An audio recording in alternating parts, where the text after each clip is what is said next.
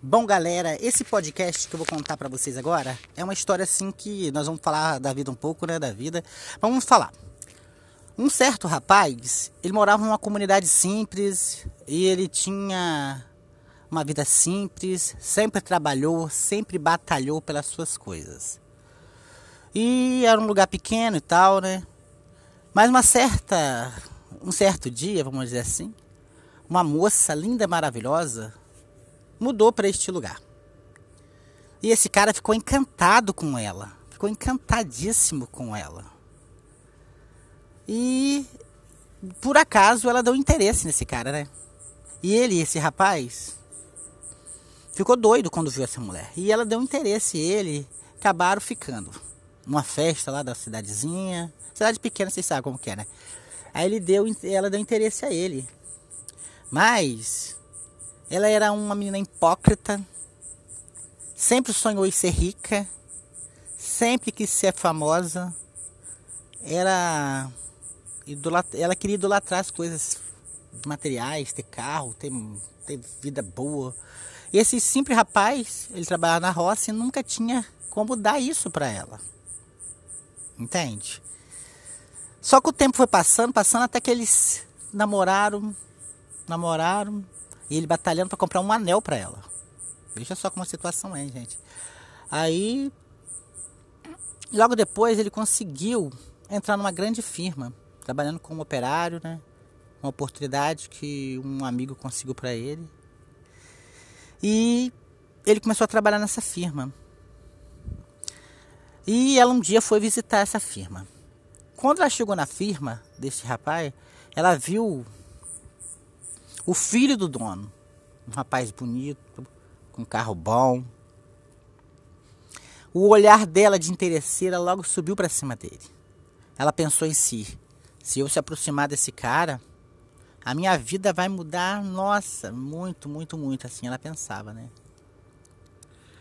E o pobre do rapaz trabalhando, batalhando para conseguir casar com ela e ter uma casa boa e ela nem aí. Então, ela conseguiu o número daquele rapaz, o filho do dono, e ela era uma moça vistosa, bonita, muito bonita. Vamos dizer igual os homens falam, gostosa, né? E eles se encontraram. E por acaso, no acaso, né, que ela estava querendo mesmo, o filho do dono da firma do namorado dela, eles ficaram. Juntaram, transaram, ficaram, ficaram, ficaram. E de uma hora para outra, ela começou a ficar louca para aquele cara, porque o cara tava cegueirado nela, então ela sabia assim que ela ia ficar bem de vida com ele. Vamos dizer assim, querendo dar o golpe da barriga, o golpe daquela mulher bandida, né? Só que ela ficou doida, então ela já não queria mais saber daquele pobre rapaz, humilde, simples. Então ela o procurou para falar com ele sobre o que estava acontecendo, né? Só que ela chegou perto dele, do namorado, e falou: Amor, eu preciso falar uma coisa com você. Ele: Não, deixa que eu falo com você. Ela: Não, eu preciso falar com você antes. Posso falar? Ele: Pode. Ela falou assim: Olha, não tem o filho do seu patrão? Aquele menino bonito, maravilhoso. Ah, desde o dia que eu fui lá levar almoço para você, lá ver você, eu me apaixonei por ele. Ele é muito lindo.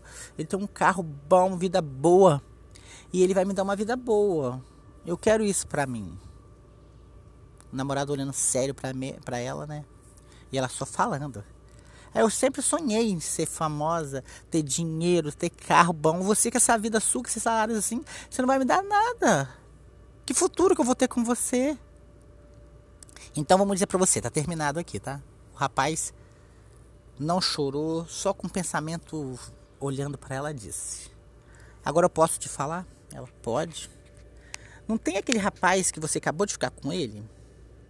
Eu ouvi o pai dele falando lá, falando perto de mim, que o, exame positivo dele, o exame dele deu positivo, o exame de HIV, de HIV dele. Ele tá.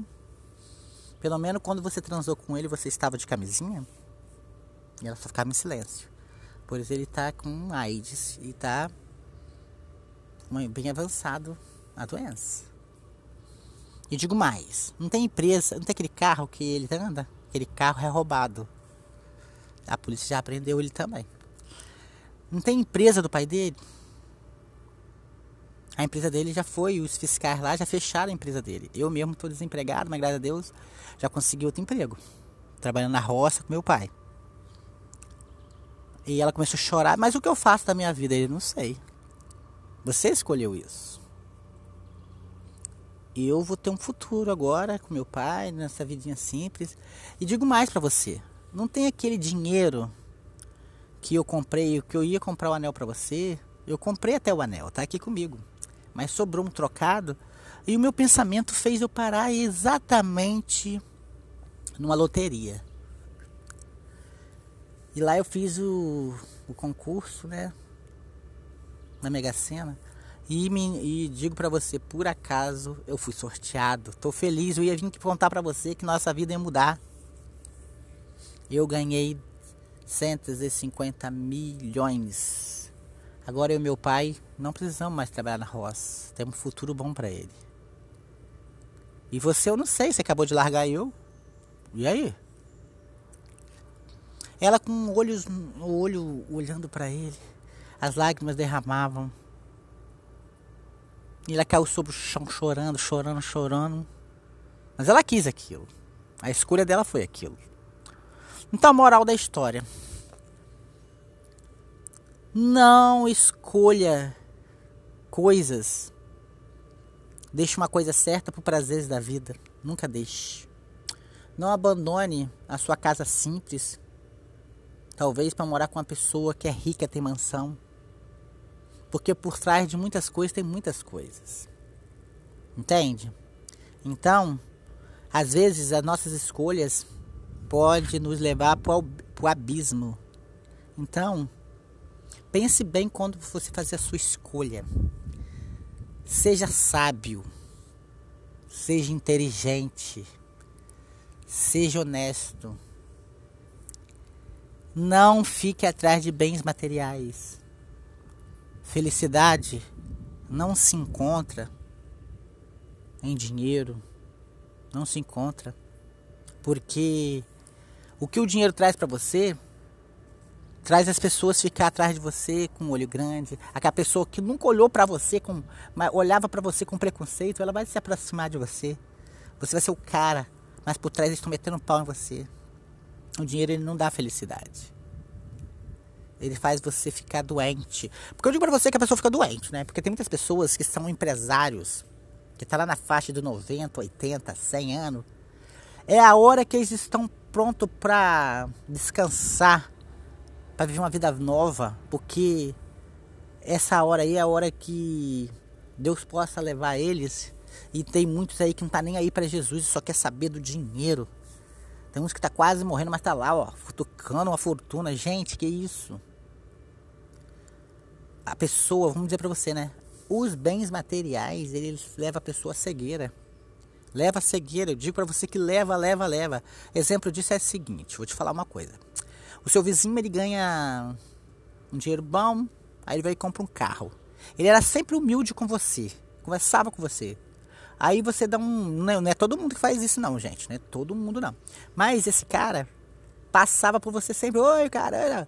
Quando ele compra o carro, ele tem que fazer, tipo, o, o bens materiais, ele mexe com o psicológico da pessoa. Ele passa de carro só para mostrar para você. Ele quer ostentar. Passa perto de você, você e não dá carona. Não te dá carona. Começa a mudar. Ele já não quer viver no mundinho que você vive.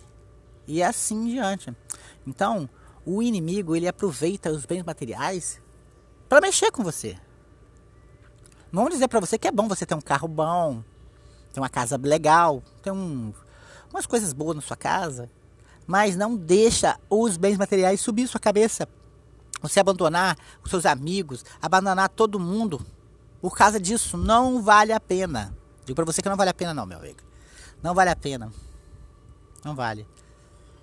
Então, pense nisso não deixa os bens materiais cegar você. Não deixa. Não deixa. Porque vamos viver na nossa simplicidade. Porque Deus disse: mais uns aos outros como a ti mesmo. Se você não ama seu irmão, seu amigo, quem vai te amar? Primeiro ama você também, que tem muitas pessoas se amando, amando demais esquecendo de si próprio. E eu digo para você, curta esse dia como se fosse o último da tua vida, porque não sabemos o que acontece amanhã. Muitos dormiram essa noite e não acordaram, e você acordou com vida e acordou com vida porque Deus te deu mais essa oportunidade, então vamos agradecer e obrigado, gente, por esse podcast desse que eu falei para vocês dos bem materiais e que Deus abençoe a vida de cada um de vocês e vocês que estão aí sempre ligados no meu podcast, se inscreva lá no canal Cantor Marcos Nirlan lá no YouTube, tá? Porque eu preciso de mil pessoas, gente. Mil pessoas para mim começar a fazer minhas lives. Eu quero fazer esses podcasts aqui ao vivo para vocês me ver, eu conversar com vocês ao vivo numa transmissão, a gente conversar mesmo, tá bom? E se inscreva lá no, no YouTube. E obrigado ele por vir mais um podcast do Marcos.